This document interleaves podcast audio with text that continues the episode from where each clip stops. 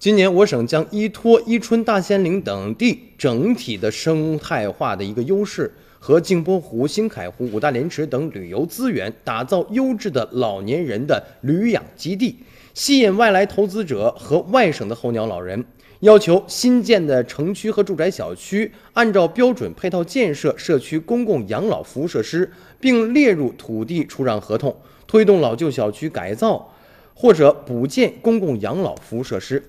而且，我省是拟于今年的六月份在伊春市召开全省养老招生推介会，全面推介我省养老产业发展的资源优势、市场潜力，结合旅游风情小镇招商、政府闲置资源盘活、南病北治、北药南用项目推广的任务，创造合作机会，全面吸引外来的投资和外省的候鸟老人。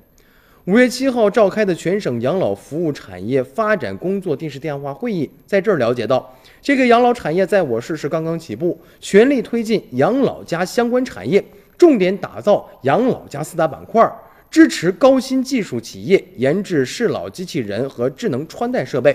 比如说，这个打造养老加旅游板块，就要发挥哈尔滨市的一个地缘优势，延伸到哈尔滨的旅游养老产业链。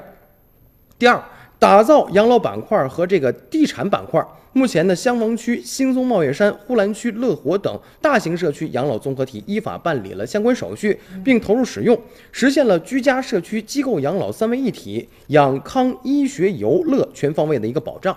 还有就是打造养老和加产品的板块，充分依托装备和制造优势，引导更多的企业研发制造适合老年人的一个产品。